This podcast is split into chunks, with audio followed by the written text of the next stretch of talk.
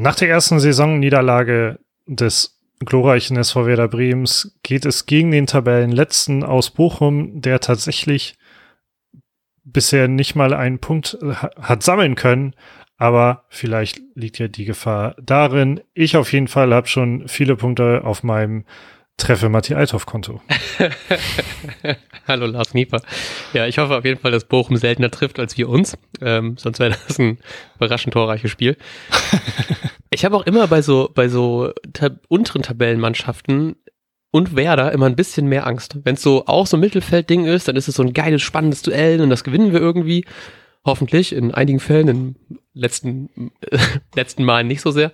Ähm, und immer wenn es so gegen die unteren Tabellenmannschaften äh, geht, habe ich einfach immer einen Tick mehr Angst, weil Werder so häufig, Prä-Ole Werner zumindest, das Prä-Ole Werner Werder Bremen, hatte immer so ein bisschen, passt sich dann doch zu sehr dem Gegner an. Und ich habe da immer sehr, sehr schlechte Erinnerungen an das Spiel gegen Paderborn, als die Tabellenletzter waren und man im eigenen Spiel, im eigenen Stadion noch irgendwie in der letzten Minute ein Gegentor kassiert, 1 verliert gegen den klar abgeschlagenen Tabellenletzten. Ähm, und ich hoffe, dass wir sowas nicht erleben werden, aber wir spielen ja schon mal nicht zu Hause, deswegen kann es eigentlich ja gar nicht so kommen. Wir werden das Ding natürlich gewinnen. Aber trotzdem habe ich immer so ein bisschen Angst bei solchen, bei solchen Gegnern. Wie geht's dir da? Bist du, bist du da ähnlich?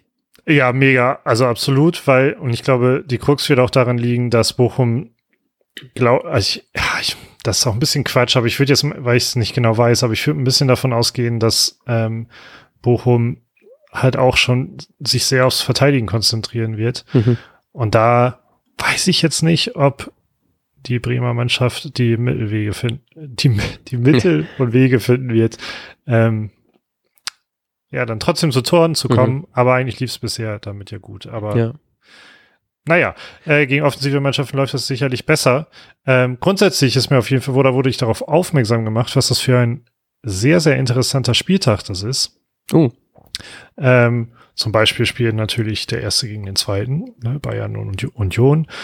Ähm, aber viel spannender aus Bremer Perspektive ist, dass halt Werder gegen Bochum zwei, die um Abstieg irgendwie spielen werden. Stuttgart gegen Schalke, zwei, die, oh. also mit Abstieg meine ich jetzt wahrscheinlich so bis Platz 10 oder so. Mhm. Stuttgart gegen Schalke sind da irgendwie drin. Augsburg gegen Hertha.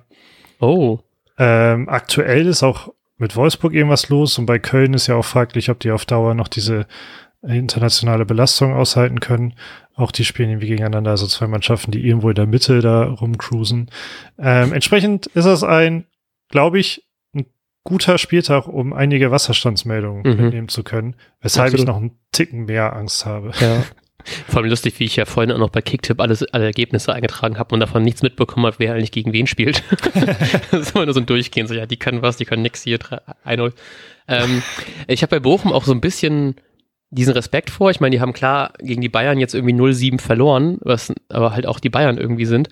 Und davor haben die aber jedes Spiel, haben zwar verloren, aber immer nur mit einem Torunterschied. Also die haben gegen, gegen Mainz nur 2-1 verloren, gegen Hoffenheim nach einer äh, 2-0-Führung noch 2-3 verloren und gegen Freiburg nur 1-0 verloren. Also das ist natürlich jetzt nicht so, als würden die sich mega die, die, die Tore fangen die ganze Zeit, beziehungsweise nicht irgendwie, zumindest laut Ergebnis, nicht mitspielen. Deswegen bin ich da auch ein bisschen skeptischer. Und weil es ja auch noch Leo Bittenkurt ausfällt und der ja auch irgendwie, man ja auch gemerkt hat, dass nach seinem Ausfall das Spiel gegen Frankfurt auch ein bisschen schlechter wurde, ist jetzt die schwierige Frage an dich. Wie wird Ole Werner gegen Bochum spielen? Spielen lassen? Äh, ja, wie wir schon mal gesagt haben, so schwierig fit's glaube ich tatsächlich nicht. Ähm, ich vermute, dass ich hoffe tatsächlich irgendwie, dass Schmidt reinkommt. Ja. Mhm. Aber ich vermute mal, dass Schmidt reinkommt ja. und alles andere so bleibt und auch bei Buchanan war ja jetzt zumindest der Stand, dass er das Abschlusstraining abgebrochen hat. Mhm. Ähm, ja. Ja, also wahrscheinlich wird's äh, Schmidt sein. Ich sag mal Schmied einfach, äh, andersrum. Ein typischer Fehler. Äh, wahrscheinlich wird es Schmied sein. Ich sage einfach mal Schmidt, um was anderes zu sagen, aber ich gehe eigentlich auch davon aus. Und ähm, ja, schade um Buchanan, weil er natürlich dann doch nochmal ein bisschen mehr Schwung reinbringen könnte. Aber trotzdem denke ich auch, dass Jung ja spielen wird. Naja.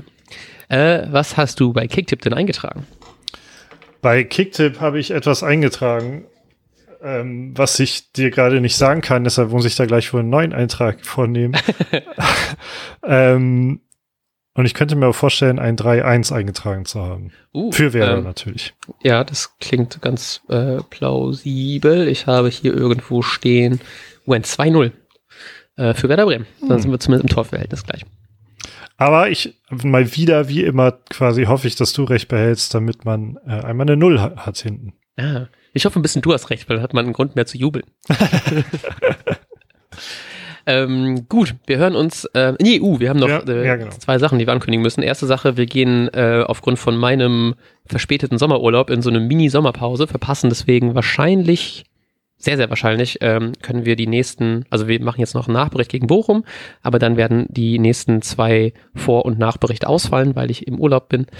Und Falls ihr diese leider traurige Phase Zeit äh, kompensieren wollt, könnt ihr bei den guten Freunden vom äh, Retro-Spieltag Podcast reinhören. Da durften wir in dem ersten von zwei Teilen über die letzten 20 Jahre Werder Bremen reden. Nee, 22 mittlerweile sogar. Von den äh, von 2000 angefangen bis heute durften wir sehr, sehr lange über Werder reden.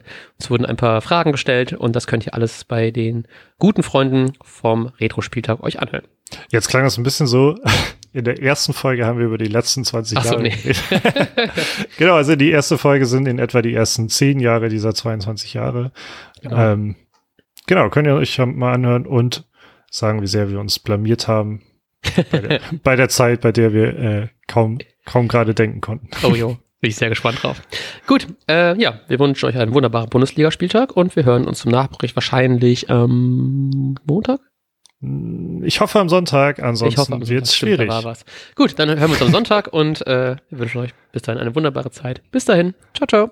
Tschüss. Und jetzt läuft der Ball.